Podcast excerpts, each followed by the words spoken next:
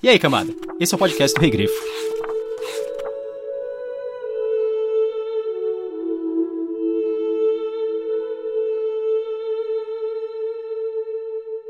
Conta-se entre os sábios que a Primeira Guerra começou antes que Arda estivesse de todo moldada, e ainda antes que houvesse coisa alguma que crescesse ou caminhasse sobre a terra. E por muito tempo Melkor prevaleceu.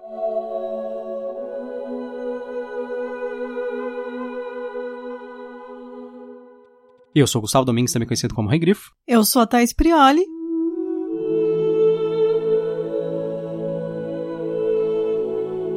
E hoje nós estamos aqui para falar sobre Do Princípio dos Dias, que é o, digamos assim, o primeiro capítulo, da subseção do Silmarillion, que é conhecida como Quenta Silmarillion, a história das Silmarils.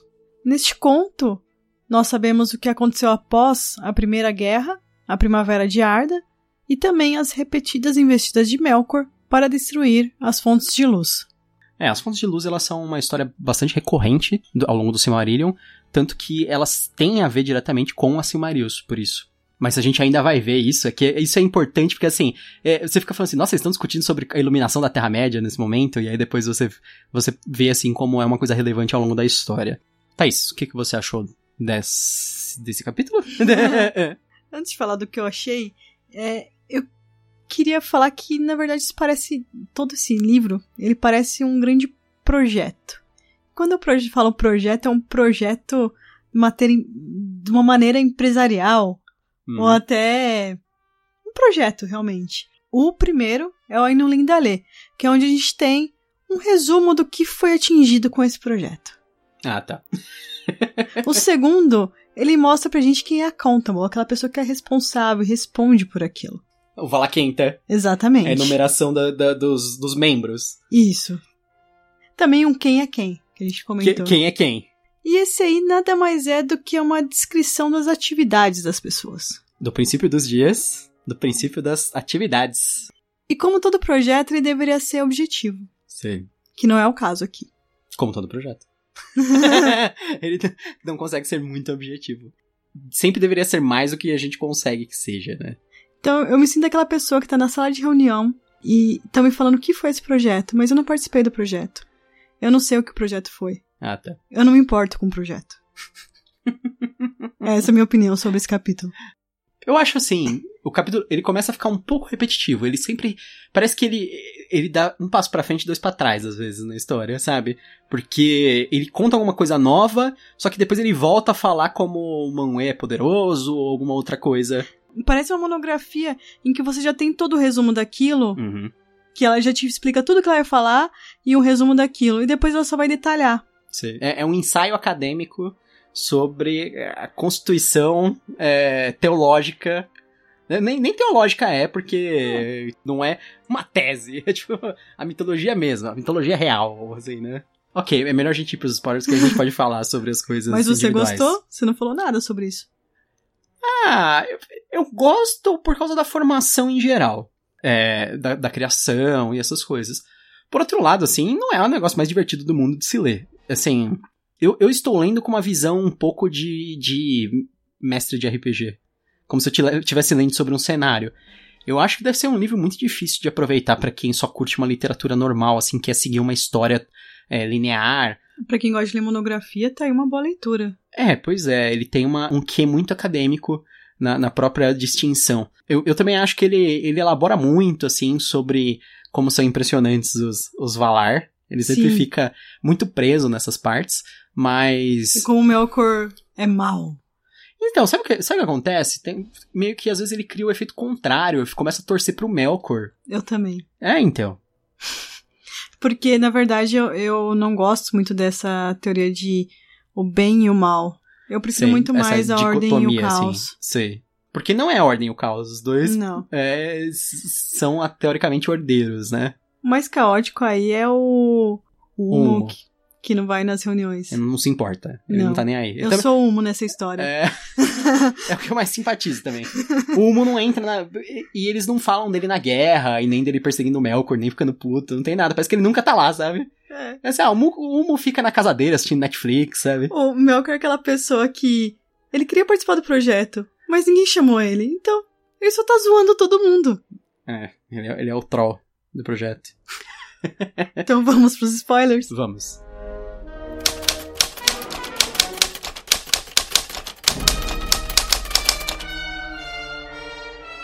Uma lamparina eles ergueram perto do norte da Terra-média, e esta recebeu o nome de Iluin, e a outra foi erguida no sul e foi chamada de Ormal. E a luz das lamparinas dos Valar manou sobre a terra, de modo que tudo estava aceso como se fosse um dia imutável. Ok, eu vou fazer um resumão bem esquisito, porque assim, é uma sucessão de acontecimentos que não necessariamente tem uma conexão com o outro, mas na verdade eles têm. É que é estranho. Do jeito que eu vou ler, parece que eu tô só falando um monte de coisa desconexa. Mas assim, o que, o que acontece é, os Valares, eles erguem dois grandes pilares com lamparinas mágicas, assim, que iluminam o mundo inteiro. E eles passam a morar em um local chamado Almarém. O Melkor, ele vem e ele destrói as lamparinas, e com a queda delas, os Valar, eles vão embora de Almarém e eles vão para Aman, passam a se entrincheirar, né, se defender nessa terra longínqua. E esse local que eles criam em Aman é, passa a ser chamado de Valinor, que vem de Valar, né? Terra dos Valar, eu imagino que seja alguma coisa assim. Depois de tudo isso acontecer, a Yavanna, ela faz florescer duas árvores que geram luz. Essas árvores são chamadas Telperion e Laurelin. Eu não sei se estou falando direito, mas tudo bem. E aí os Valar, eles ficam meio que lá em Valinor e não ligam mais. E os únicos que vão pra Terra-média, que voltam, que faz, que meio que combatem a sombra, cada um de sua forma, é a Yavanna, o Humo e o Oromê. É, o Humo porque eles falam que ele nunca deixou a Terra-média de fato, né? Porque ele é o senhor das águas, então ele tem aquela influência e o domínio sobre os rios, sobre os lagos, sobre tudo. O Oromê, porque ele é o caçador, ele continua percorrendo a Terra-média é, e lutando contra as criaturas das trevas. E a Yavanna, porque ela que cuida das árvores, de tudo que cresce, né? É, eu, eu, às vezes eu entendo como os animais também, né? Porque, tipo, parece que é meio que a vida, né, que vem dela. Principalmente o que floresce, né? É que tem uma parte que ele fala dos pássaros, umas coisas assim a partir dela. Mas aí ela, ela fica tentando meio que curar as feridas que Melkor fez na Terra, sabe? Tudo que ele destrói, ela tenta curar, tenta fazer crescer novamente, é, resistir, etc. Então é isso, basicamente. É uma história assim, meio. O início dos tempos mesmo, sabe? É o começo desse mito tolkieniano do Silmarillion. É que a gente descobre que o Melkor, na verdade, foi quem fundou o MST. Ele Mas... só queria ser convidado. Exatamente. Ele só, ele só queria um cantinho. Não, ele não queria um cantinho. Ele acha que ele é melhor que os outros, na verdade. Esse é o problema do Melkor. Mas o Melkor, ele, ele consegue é, juntar, amealhar uma quantidade enorme de seguidores também, né? A gente nunca pode esquecer, na verdade, é, o que eu acho é que o, o quão poderoso e o quão influente é o Melkor. Porque desde o começo eles falam que ele era o maior dos Valar. Então por isso que ele meio que consegue enfrentar todos os outros Valar sozinho, né? Ele, ele se acha melhor, sim. Mas eu acho que tinha outras maneiras de tratar ele. Não precisava ter feito o que, que fizeram. É que o, o negócio do, do, do Eru é meio que parece que é esfregar na cara dele o que ele não pode ter, é. assim, uma situação meio assim. Sabe que existe, se eu não me engano, existe um livro apócrifo do Senhor dos Anéis, que foi escrito por umas russas, por duas meninas ah. russas, que chama The Black Book of Arda, o livro negro de Arda, e ele é meio que o Silmarillion contado pela perspectiva do Melkor. Tipo, sem essa, sem essa puxação de saco do, dos Valar falando que Manwë é maravilhoso e justo. então, eu fico, eu fico muito interessado por esse livro. Pena assim. que a gente não lê russo. É, então. É que, infelizmente, o Silmarillion, ele, ele ah, não, aqui no Brasil o Tolkien morreu em 77, mas eu, não lembro. Então vai demorar muito ainda para entrar em, em, domínio público uh, as coisas do, dele. Porque aqui no Brasil seriam 70 anos depois da morte do autor. Senão, já poderia sair esse livro aqui, porque aí não, não teria mais problemas de, de. Direito autoral. Direito autoral. Porque é interessante. Eu sei que é uma fanfic sobre o Melkor, basicamente, mas é uma perspectiva interessante. Eu acho outra coisa que eu acho engraçado é o quão bandas de black metal, por exemplo, são fascinadas com o lado mal da Terra-média em geral, assim, com o Melkor e essas lado coisas. Lado mal entre aspas, né? É, é, entre aspas. Pô, eu sei que Burzum vem, é um, alguma coisa em orc, tipo em orc, sei lá, na, na língua negra de Mordor e tal. E eu sei que a Mon Amarth significa Montanha da Perdição, que é, é, a, é a montanha onde é destruído um anel no Senhor dos Anéis. Spoilers para Senhor dos Anéis. Caso você não tenha isso, visto ou lido. É.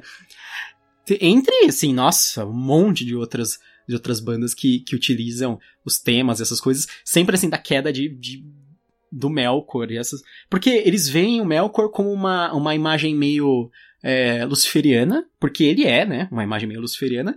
Só que ele é tratado de uma maneira muito diferente do Lúcifer, assim. Eu não sei se o Tolkien realmente tinha essa intenção de, de, de mostrar meio que como os outros são babacas também. Mas sem querer ele faz, eu, eu acho. Eu acho um pouco difícil. É. Me incomoda muito isso de o bem contra o mal. Porque as pessoas ficam sempre. Sempre o, o, lado que você faz parte vai se achar o lado bom. Sim. Dificilmente ele vai se achar o lado mal. Uhum. É, eu acho que a Terra-média existe maniqueísmo, existe em todos os livros do Tolkien. Não existe nenhuma empatia com, com digamos, o lado que é o mal. Uhum. Assim, mesmo quando, quando, por exemplo, falam que os orcs, na verdade, são elfos que foram torturados, ou, ou coisas do tipo. Então, mas ao mesmo tempo, existe muita coisa nas entrelinhas, ou coisas que a gente acaba descobrindo sem querer sobre o autor e sobre a obra, ou coisas que tomam vida própria, eu acho, assim. Eu acho que o Melkor, dentro dessa história, é uma coisa que toma vida própria. Sim. Eu, é, eu acho que ele muda muito. Porque ele é mostrado como um personagem, às vezes, muito vulnerável, apesar dele ser poderoso. É, ele é mostrado como o personagem mais complexo até agora. Sim, ele tem medo, ele foge dos outros, tem umas coisas assim, sabe? E tem, eu sei até mais, mais pra frente tem umas situações até mais interessantes ainda. Porque os outros são, olha como eu sou bonzinho. Olha como eu sou legal, olha como eu sou é. mal, olha como eu sou furioso. É, é sempre assim, uma, uma exacerbação de algum de alguma coisa que é idolatrada a respeito dele, né? E eu, tipo... eu tenho percebido essa tendência de ficar pior a cada capítulo que a gente vai lendo isso. Sei. Sei. Como eles são super competentes, como eles são isso. mega maravilhosos em tudo que eles fazem. É, é. é a minha impressão. É, o Manwë é, um, é, é, é o, o Valar que eu, eu mais antipatizo desde a primeira vez que eu li o Silmarillion. É, é, essa... é porque ele é o mais é, Mary Sue, Gary Sue possível. É, né? eles, é. Ele, ele é o cara que ele sabe perfeitamente o que o Ilúvatar quer. E Mesmo ele... o Ilúvatar sendo hiper misterioso, que eu acho um absurdo também. É. Eu acho horrível quando acontece é. isso. Ele, ele, o Manwë também é o cara que ele é muito duro, mas ele é muito justo. Eu não sei como essas coisas se são complementares, isso não faz tanto sentido assim, sabe? É, alguém ser severo e justo, ou, ou, ele é severo, ou ele é justo. Severo quer dizer que você cede na justiça. Mas ao mesmo tempo, eles falam que, que ele é muito sério, e muito bravo, e muito não sei o quê, mas que ele é tão maravilhoso e altivo, e seu trono em Taniquetil, e ai meu Deus, e, sabe? eu começo a ficar com muita raiva dele. As pessoas que eu gosto é o Humo, que, que não liga para ninguém. eu, eu gosto do Aulê, porque ele, o Aulê ele é tipo o personagem que ele tá mais obcecado em fazer coisas, em tipo, cuidar da, das coisas que ele. Ele tá interessado nisso do que ficar berrando com os outros que nem o Manwë faz. Que, tipo, é literalmente tem uma parte que é, tipo, então a voz de Manwë veio alta sobre tipo, ele, ah, meu Deus! Melkor! Ele é a mãe. Melkor! ele quebrou as lamparinas! Melkor! Não, e que enrolação é essa das lamparinas, sabe? É, é que assim, é aquela. Até a Bíblia é mais, mais, mais rápida nisso. Então, acho que Tolkien leu a Bíblia e falou assim: tá, tá muito rápido. Foi, foi tudo muito. Sete é, dias? É, tipo, nossa, meu Deus, foi tudo muito, muito corrido, eu achei, assim. Acho que podia. Acho que podia esti dar esticada. Podia ter desenvolvido melhor a podia Bíblia. É, ele pensou assim, podia ter desenvolvido melhor a Bíblia, então vou fazer isso. ele falou assim, vou, vou, vou, ao invés de sete dias, vou fazer sete anos explicando dia a dia. então, primeiro, aí eles fizeram a lamparina, e tal pessoa fez o fogo, tal pessoa soprou não sei o que, tal pessoa fez não sei o que, e aí eles colocaram a lamparina em cima de uma coluna, que era maior que todas as montanhas, e aí o Melkor derrubou a coluna, e a coluna quebrou o mar, sabe? quebrou. Não. E eu falo do tratamento que poderia ser melhor, porque com, como frases como essa que tem, que Luvatar fala, esses também, a seu tempo, de descobrir que tudo que fazem redunda, no fim, apenas para a glória de minha obra. É. Só ele. Ele, ele é o cara que é o chefe, deixa os peão fazendo tudo. Sim. E ele que leva a glória. É, ele falou. Você não sabe, mas no fim tudo que você fizer vai dar certo para mim. É. ele vai receber o bônus. É, então. A gente sabe que, é, que é, é uma figura aqui do, do, do cristianismo, mas assim, eu acho que é, um, é, uma ideia bem pedestre do cristianismo que o, que o Tolkien tem, no fim das contas. É uma, é uma coisa assim, tipo, ele vê o Deus como uma coisa assim misteriosa e enigmática, tipo um fantasma da ópera, sabe? Cantando para conquistar seu coração, mas. Não faz sentido para mim se você tem um líder uhum. enigmático. Uhum. Trace meta para as pessoas. Uhum. Fala, eu quero isso, isso e isso. Senão a pessoa vai fazer e vai ficar. Ah, não era isso que eu queria. Porque assim, dentro dessa história ele conta a história do surgimento das lâmpadas, depois ele conta a história do surgimento das árvores, que são outra coisa também que, que iluminam a Terra-média.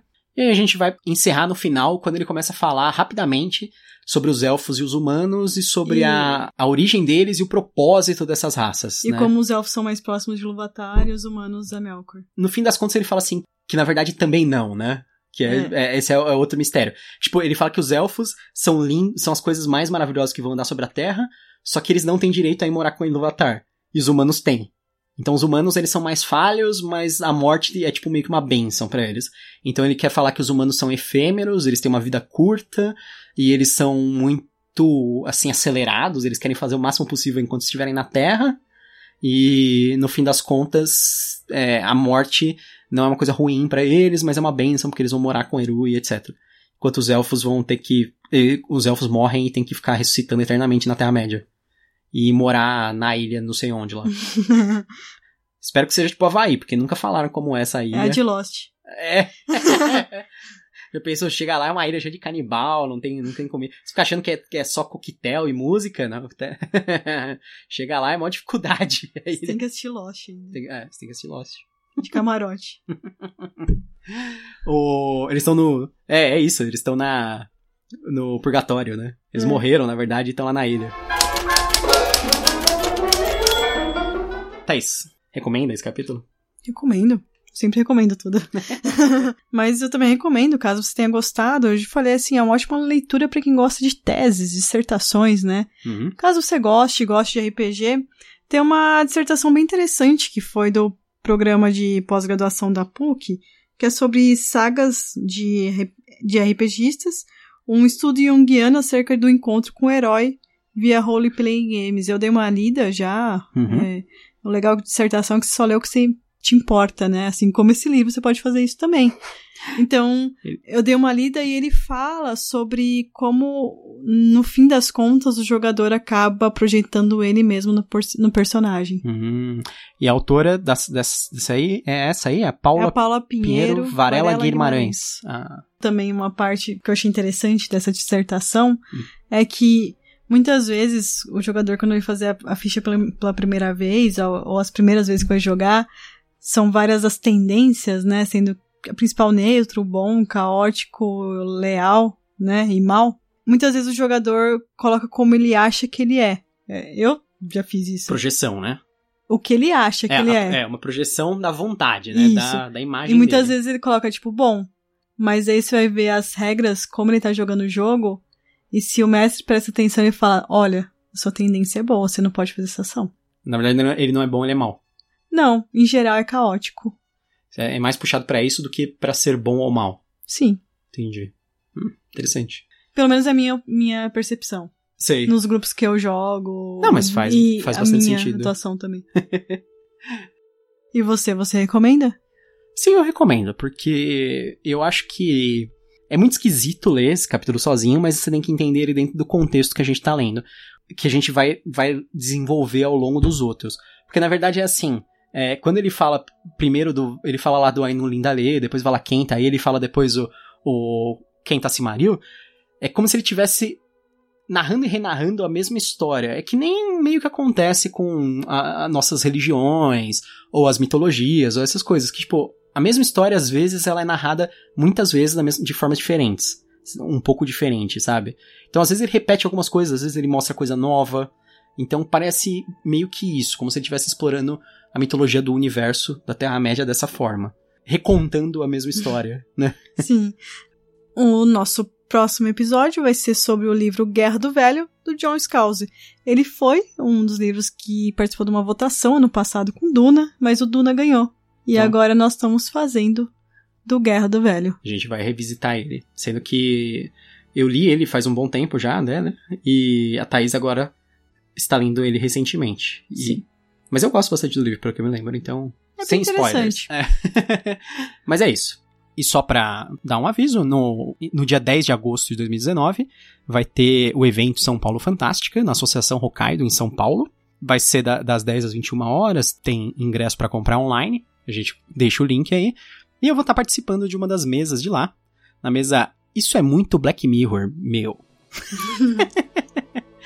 que é uma mesa com um assunto sobre como o futuro chegou e nós nos deparamos com muitos conceitos que nós lemos nos livros de décadas atrás.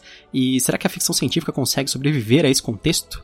O que de novo anda surgindo e como podemos reinventar novos paradigmas? Então, se você quiser participar, dá uma olhada no, no evento e quiser me ver lá, é só entrar no link. Então é isso, espero que vocês tenham gostado desse episódio sobre Do Princípio dos Dias, do livro O Silmarillion. Até mais. Até a próxima.